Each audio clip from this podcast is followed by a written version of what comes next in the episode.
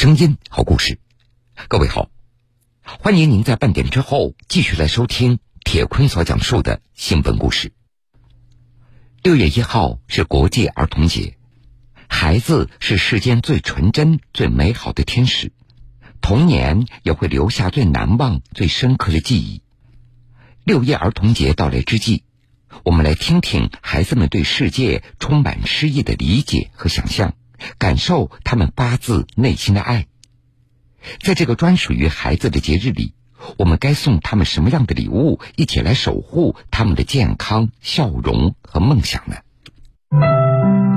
我是来自南京市盲人学校七年级的张玉成，我是微微，在桂林聋哑学校盲人班读六年级。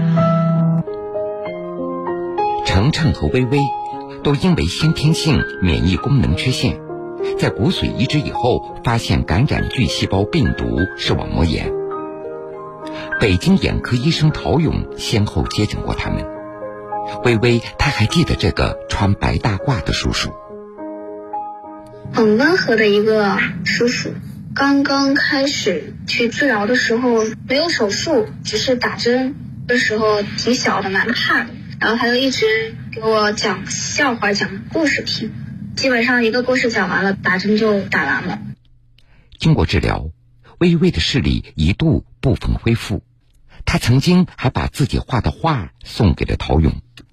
嗯，他其实送过我不止一次画。他当时参加绘画比赛的这个作品，我就历历在目，叫《我的世界》。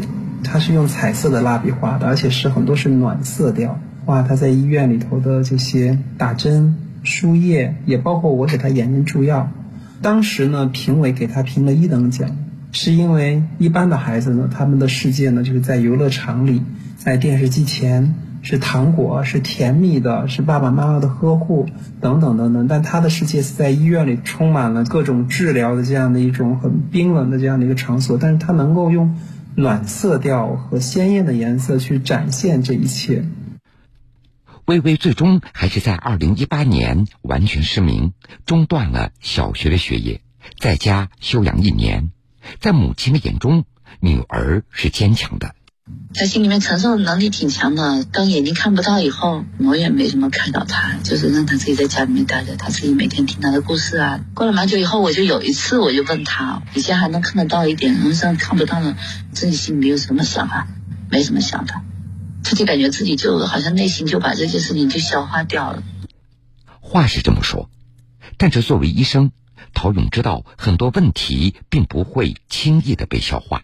我们在上学的时候就已经说，现在的医疗模式呢是疾病心理社会医学模式。那如果只看疾病，只是技术活啊，能治就治，治不了就走人，我觉得像是一个缺失一样。再到后来，陆陆陆续续呢，接触到的有些患者，一点点的，眼看着他就视力最后还是完全没有，无能为力，嗯，那种的沮丧啊，那种失落呀，好像自己觉得也做不了什么，就觉得嗯，应该要去接触一些公益，以及学习一些心理学的一些东西，希望呢能够让他们，即使眼睛看不见，没有光明，但是还希望他们能够继续保持对未来充满希望的这样一种状态。小鸟在笼子里发出嘹亮的叫声。鸟儿的羽毛是一根根竹棍编成的。这是陶勇与北京省盲人学校和互联网音频平台合作的公益项目“盲校录音棚”，为有兴趣的盲童培训朗读发声技巧，与知名主持人一起录制作品。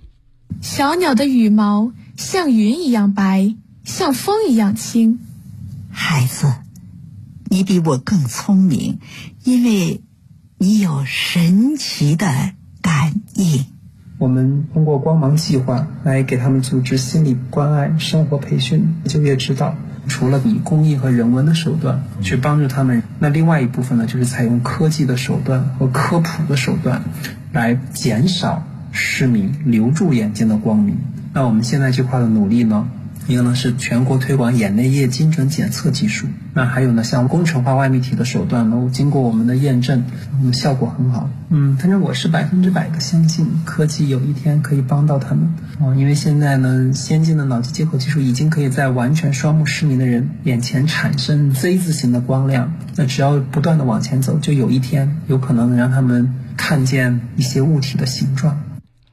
在陶勇牵头的公益项目中。还有一部分是针对像微微和程程这样，因为感染巨细胞病毒导致失明的孩子。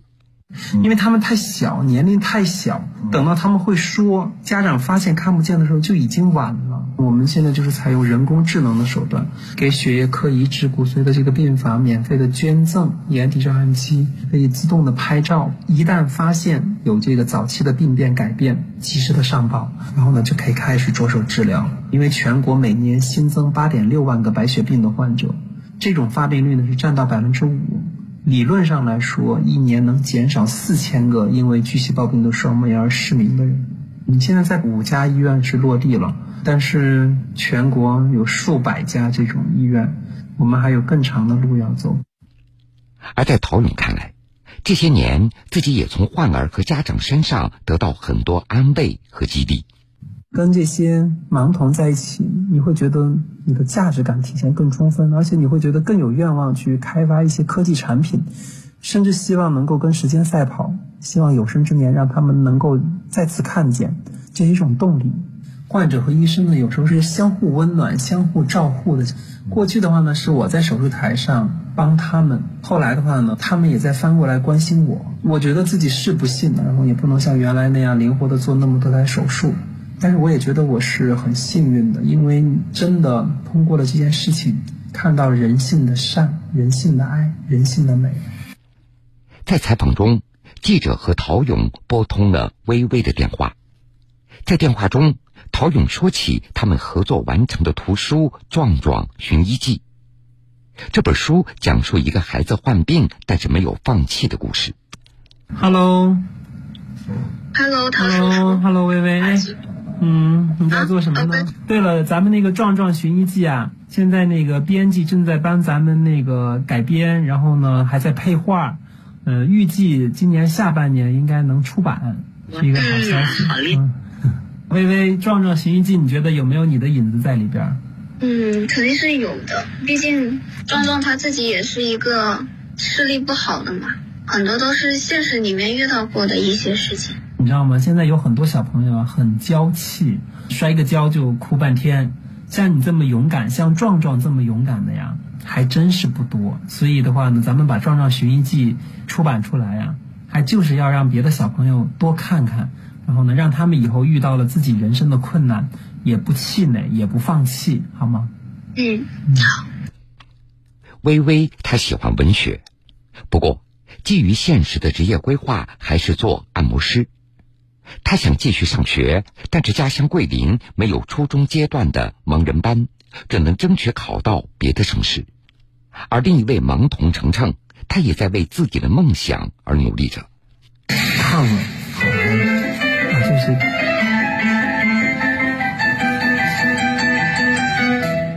看了你最近参加钢琴比赛的这个视频，我觉得你弹的比上次我们在盲校弹的还要更好。你是最近又练了很多遍吗？一直练，一直在练。老师又给我纠正了一些那个什么细节。那你现在脱离谱子，从头到尾能够完整弹下来的曲子大概有多少首啊？差不多四首吧。嗯，那真是不错。你是不是特别以后想往这方面发展？我是有点想成为一名程序员。啊？啊！但是这个事情是有可能的。我这次呢，在这个朝阳区的残联，我就见到了这样的一位资深的视障程序员，而且他还办了自己的公司，那真的是可以的。你要是确实有这想法，我可以帮你联系他。真的吗？真的，真的，真的。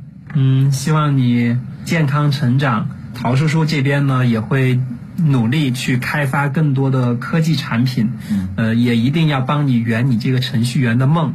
呃，让你们开发出更多的无障碍程序，然后帮助其他的这种视障人，好吗？我们一起努力，好吗？好。嗯。而让陶勇感动的是，孩子们还记得自己五月三十号的生日。陶叔叔，祝您生日快乐！啊，谢谢谢谢，陶叔叔很快乐，六一儿童节快乐啊！而微微就在电话里唱起了她将要在学校六一活动上表演的歌曲《明天你好》。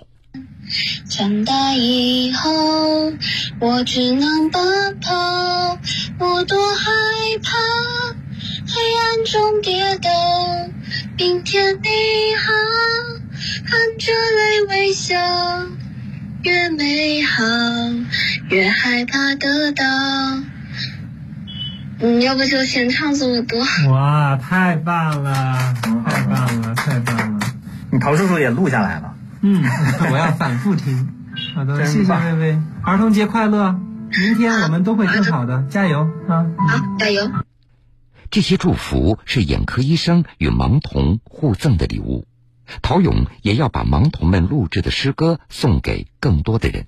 六一儿童节到了，六六爱眼日快要到了，希望让更多的人能够关心和关注到视障儿童这个群体，让他们也感受到更多的温暖。尽管眼中现在暂时无光，但是心中有亮。我的心愿是可以学到更多的编程知识，实现我成为程序员的这个梦想。另外，也希望我能在与同学们的交往中做得更好。我希望我这次升学能顺顺利利的，也希望大家以后在学习的道路上一路通畅。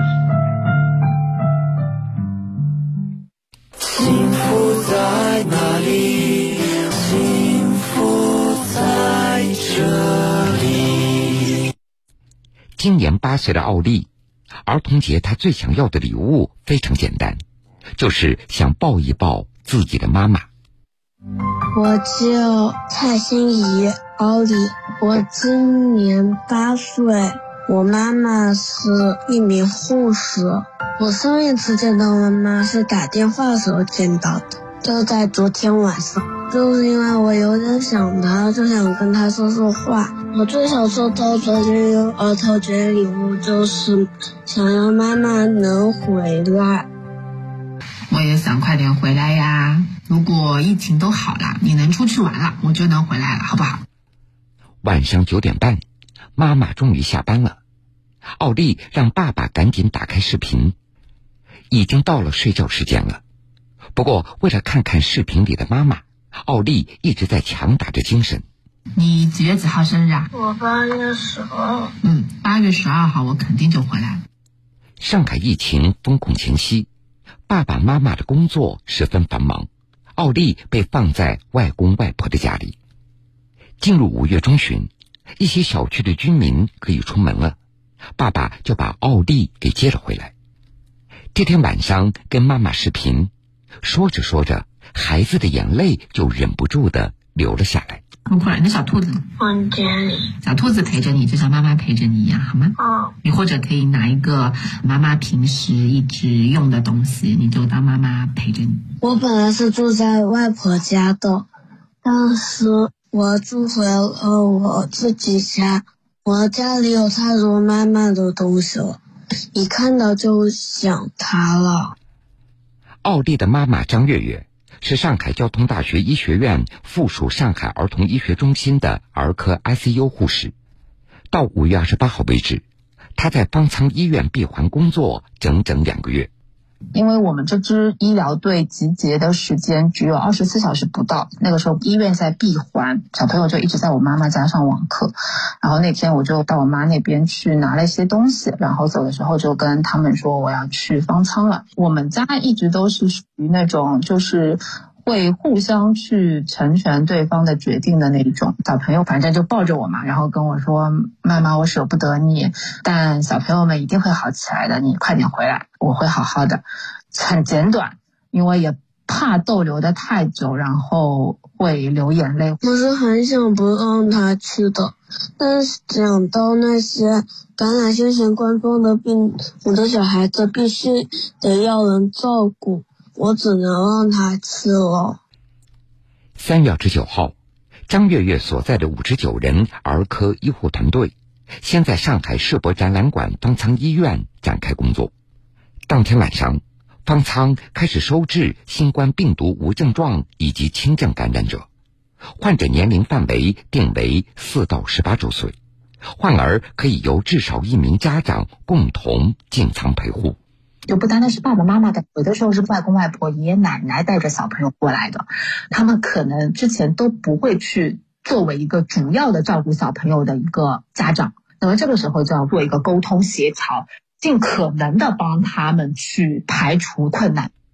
张月月基本两三天给女儿打一次视频，之前在视频里，女儿一直都非常的快乐，这是她安心工作的最大动力。有时张月月还会发一些工作照片和视频给女儿看看。他录一个视频是给我们的，我看见他大白衣服后面都有名字的，我一直看写着张月月的大白衣服，只有他身上的一个名字才能证明是他。妈妈工作呢，就是在嚎头科里边走来走去，照顾一些小孩子。还能看他们画画、吃饭什么的，而且他还可以准时带着小孩散散步什么的，还能运动，真的很了不起。在张月月的眼里，女儿奥利属于不怎么会表达内心真实想法的孩子，但这孩子有着自己的观察，心里的惦念每天都在。我特别喜欢妈妈跟我讲话，她会跟跟我讲讲她在方舱那里的事，就是一个她去转舱的一个事情。我非常害怕她转到离我们家更远的地方，我也不知道她转到哪里去了，但是我真的很害怕转到更远的地方。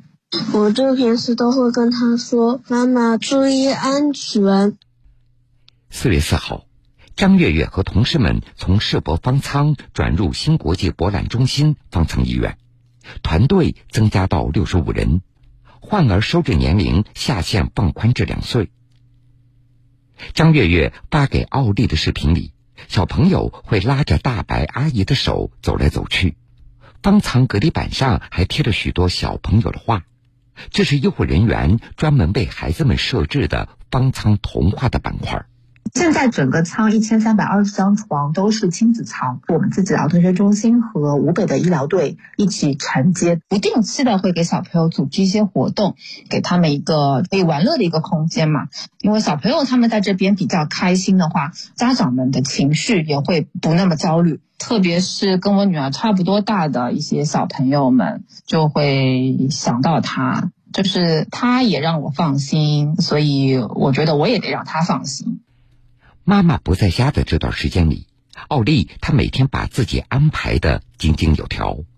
在这期间，她还给妈妈写了一封信：“妈妈，在我心里你是个非常厉害的护士。如果你去照顾感染新冠病毒的小朋友，他们一定会很快恢复。”健康的，我真希望大家可以早点结束隔离，这样你就能早点回来陪我了。我好想你。我那时候写最后一个的时候，真的很想哭，因为我在这段时间都很想妈妈。觉得小朋友这样子的一份心嘛，就像一个礼物吧，就是有感谢他，然后也希望他做到信上所说的内容。以前的每个六一儿童节，爸爸妈妈都会给奥利准备礼物。奥利最喜欢的一个礼物是有一年妈妈送给他的儿童化妆品。爸爸还送给我一个化妆礼盒，到现在还没拆，因为我妈妈已经送给我一套化妆的，而且是儿童化妆的。那时候正好还要去参加一个公主舞的表演，他就用他送给我的化妆礼盒给我化的妆。我非常喜欢这个化妆品，因为我看她化妆真的很羡慕。她最近都不能化妆的，连化妆品也没带多少。她比之前还瘦了一点，她吃的饭也只有两顿的。去跟爸爸要一份礼物，随便什么礼物。好，但是尔博已经给我订过那个儿童节礼物了，他给我买了一个积木。哟，这么开心啊！积木应该没有到吧？还没有到。我决定给你准备一些一课一练，作为你的六一儿童节礼物。视频里，张月月为了逗笑流着眼泪的女儿，说要送给她课外练习册作为六一礼物。奥利在桌上啪了一下，抬起头来，他还是没有笑出来。他六一儿童节是不能给我过，我妈妈说我生日的时候。我肯定能回来，我很期待。我不太想要妈的礼物，因为他在方舱本来就很忙，我不想要让他准备礼物。我最想要的礼物就是他能回来，我会送他的礼物，写一个卡片。我本来想自己做一个小蛋糕，但是我不会做，只能用积木拼一个。我会跟妈妈说。妈妈，你回来了，就一直抱着他。六一想抱抱妈妈的愿望要落空了。此刻，那个很厉害的护士妈妈正在陪方舱医院里的小朋友。等把这些小朋友照顾好以后，妈妈就会回家了。今天很巧，因为我们也要欢度六一嘛。所以我们就学了很简单的舞蹈，然后进仓教他小朋友跳。结束之后，我们就给小朋友发了礼物，然后也给小朋友送了祝福。我觉得也是个很好的回忆。想跟奥利说的是，嗯，这次妈妈虽然没有办法照顾你，但是你还是挺让妈妈放心的，也是对妈妈的一种体贴。虽然今年的六一节没有办法陪你过，但是。我们俩在一起的每一个节日，应该都是很快乐的。妈妈也没有办法给你准备什么礼物，但是妈妈真的很想抱抱你。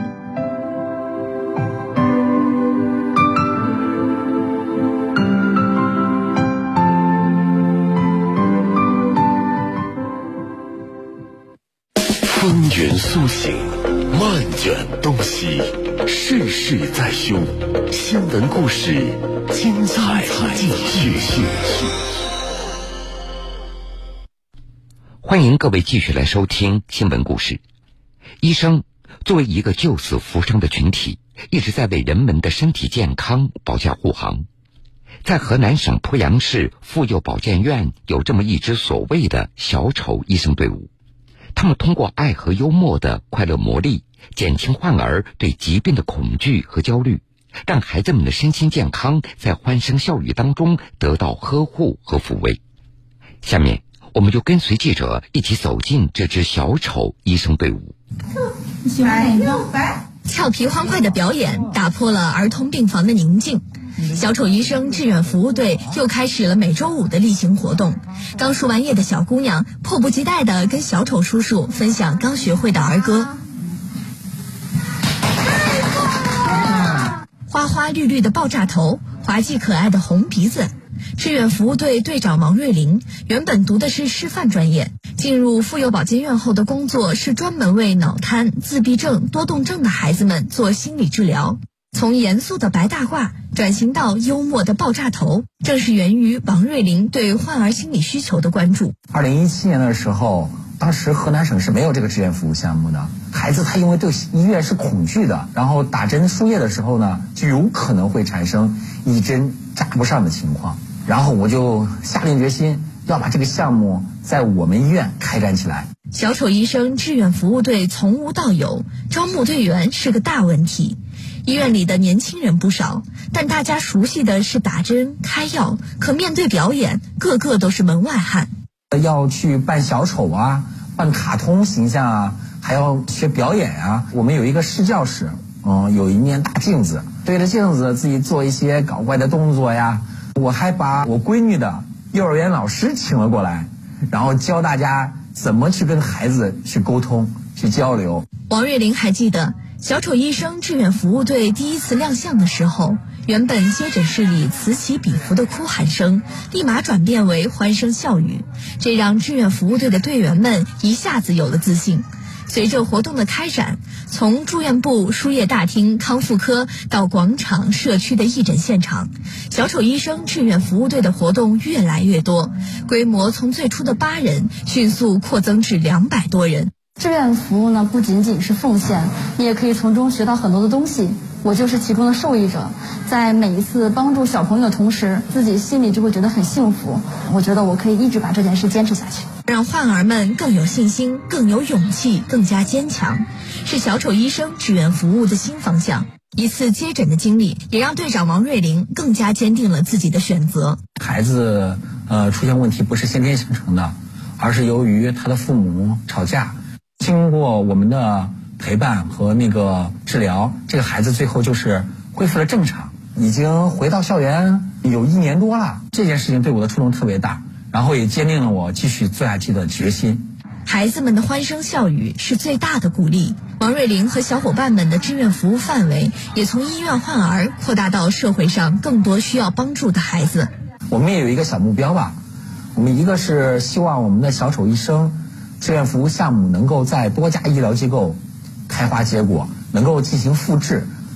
还有就是，我们希望能有更多的爱心人士加入我们，然后跟我们一起去享受快乐公益。好的，各位，非常感谢您收听了这个时间段铁坤所讲述的新闻故事。